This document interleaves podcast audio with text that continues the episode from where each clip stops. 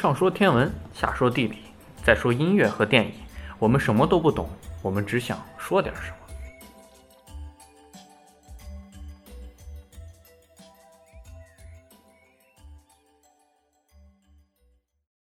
那我们现在来聊聊天文。我们这一期天文的主题是八大行星之一的土星。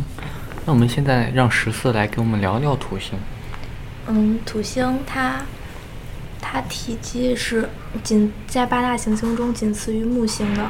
然后提起土星吧，它应该最著名的就是除了众多的卫星，还有就是它那个光环了。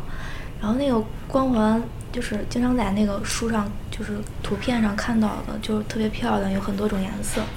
然后它那个光环就是中间有一个比较大的裂缝，然后它的组成就是由一些冰、还有碎石、还有尘埃，就一些小小颗粒组成的。嗯，好像土星的光环也是分很多层的嗯，啊。嗯，那也就是因为他们，反正是不是因为受到的引力可能有差别，然后啊在对对转转转转，然后哎，所以可能中间有裂缝。对，然后由于角动量守恒，他们会就是这些转的物质，它会一直往下塌，到之后塌成一个瓶子。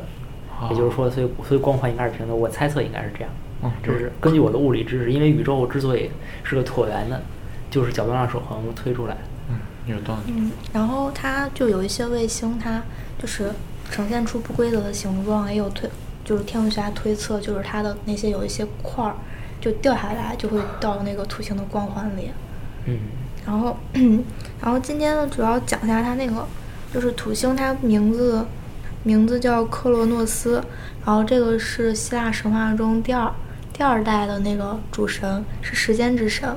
然后他他的父亲是天神乌斯诺斯，然后母亲是蒂姆盖亚，然后这两个然后生出来了一群一群就是巨人，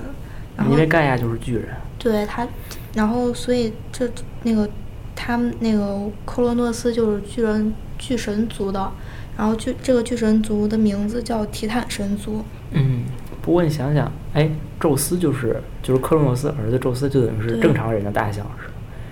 嗯，应该是吧，不多但是还没有归在这个神族里面。嗯，克洛诺斯是跟是跟这个他的就是克洛什么宙斯的母亲是正常大小的人，也还还是也是巨神族。也也是巨神族，是他那的妹妹。为什么基因突变能生出个宙斯呢？为什么大小减了这么多？那那就不知道了。然后神话真是，然后我觉得，就像他克罗诺斯他是巨神族的一样，然后把它命名给土星这颗巨行星，也是我觉得是挺有道理。嗯，因为嗯体积很大。那啊，可能是因为他的啊也有道理。但是也有那种就是本来把木星不是命名成了宙斯，然后那是因为木星最大，然后宙斯在人们心目中影响最大了。嗯，那要这么扯扯，怎么都能扯到一起。是啊，或者命名开心就好。然后，呃，然后它那个木土星，土星它有很多卫星，然后这些卫星，然后也就多以就是提坦神族的那些众众神的名字来命名。然后当就是后来，就是它的那个卫星越来越多了，然后其他民族的科学家也就想把自己民族的神话的名字、神的名字也来命名，所以后来也有一些卫星的名字就跟这个神话就没什么关系了，它也会有一些。呃，其他就是像北欧神话的名字，哦一，些其他神话的名字。然后那个就是乌兹乌斯诺斯和盖亚，他生出来了很很多种的那种巨神族的，就是神。然后那个提坦神族是生了十二个，然后还有三个独独木巨人，三个百臂巨人，还有一些蛇族巨人，其中土卫土卫一、土卫三还有土土卫五十三都是以蛇族巨人来命名的。然后那个独木巨人，说下独木巨人，他只有一个眼睛，然后据说他比较擅长制造各种武器。宙斯还有波塞冬，他们那些就是那些就是用的那些武器，都是都是独木巨人给他们制造的。然后还有百臂巨人，他据说是有一百只手、五十个头，然后打起架来就很厉害了。这怎么能生出这么花里胡哨的东西？因为是神话嘛。我觉得是是不是跟他们他他们这个进去也会有一定的关系，可以产生莫名的基因突变。就一个眼呀，好几只手这种，哦天，但是啊，你说到刚才打造武器，不是宙斯的儿子赫准斯托斯，火神也是很擅长打造武器。但宙斯的武器之后不是他打造的，是吧？就是他的怎么说，跟宙斯平辈儿的那样，不是宙斯平辈儿，跟宙斯父亲平辈儿的，不是就是宙斯的儿子那一辈儿的那些神，那些阿瑞斯啊，就这些下第三代的这些神，他们的武器应该都是赫瑞斯托斯打造的。嗯，是。哦，然后那个乌兹诺斯他是一个暴暴君，他就是把自己的孩子都关到宫殿里，然后就是不让他们出去，然后所以就就是引起了克洛诺斯为头的一就提坦神族的一系一系一系列的神的反抗，然后后来克洛诺斯他就是打败了自己的父亲，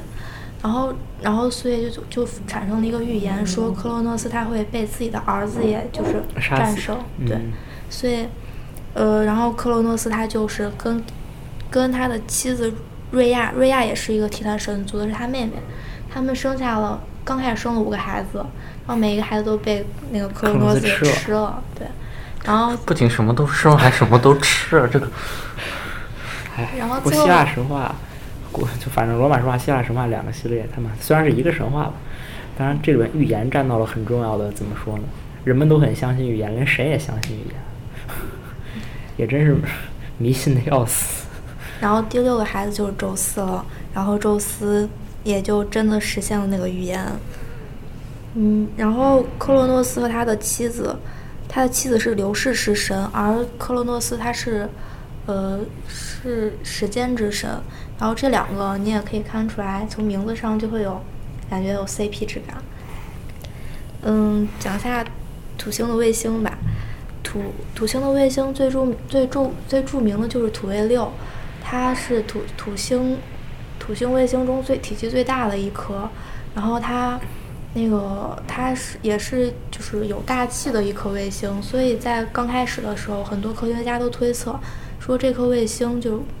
上面有可能有生命存在，对对对，嗯但是后来好像发现说那个，呃，表面就是因为太冷了，所以不不会有液态的水，所以可能也就不会有生命的存在了。然后，嗯，土卫七，土卫七它是一个规则十分，就是形状形状不规则，它就嗯像一个碎块儿，所以就是说有可能是它本来是一个规则的，后来就是变成有有一部分就掉到了土星的光环里。那也就是说，这种这些卫星其实是不是可能过个几百年、几千年，它慢慢的就会变得因为圆圆形。不不一定啊，就可能会因为地心引力啊，不不是地心引力，万有引力，它会慢慢接着被甩出去一些一块儿一块儿，到最后它们就消失了。那得看它的构造结不结实呀、那倒也是，应该跟星星就是它本身是有关的。那如果它这样不规则的话，是不是可以说明它其实产生的时间还不是很长？嗯，对，就有些卫星它就是说还有土星的光环都是比土恐龙还要年轻的。嗯，嗯，比我年纪大。嗯 那是，毕竟这不是一个尺度上的事情。嗯，然后还有土卫八，土卫八它跟月球有点像，土卫八它是自转和公转时间是差不多的，然后所以它也是就一面儿一直都是冲面对着土星的。另外一面就一直都看不到对土星上。而且它有一个特点就是，就有一面比另一面的亮度要高达六倍，所以当时就是人们在观测的时候，从好像是从土星的东面观测到了这颗卫星，但从土土星的西面就观测不到这颗卫星了。但亮度差这么多是为什么？嗯，目前还没有得到一个准确的答案。哦，但是可能是引力吧不同的吸引光的材料。哦，对，可能可能是分散到表表两边面的就是东西有关，然后是然后就是据说这个行星的表面，比如它体积很就密度很小，然后所以说这颗星星，但但这颗卫星又是固态的，所以说这颗星星的组成可能是由冰组成的，然后也也是有有有可能是有生命存在的。就是人们在探索太空，老是关心这些行星上有没有生命，这也是一个人类很孤独呀。重要的命题。嗯，探索生命的起源和找寻自己的同伴，这也许是天文学的终极命题。或者说宇宙学的终极问题。不哲学也在探索我 是谁的问题吗。哎哎对，我们是否有其他的同伴？所以终极关怀总是好像就是这无无外乎这些东西。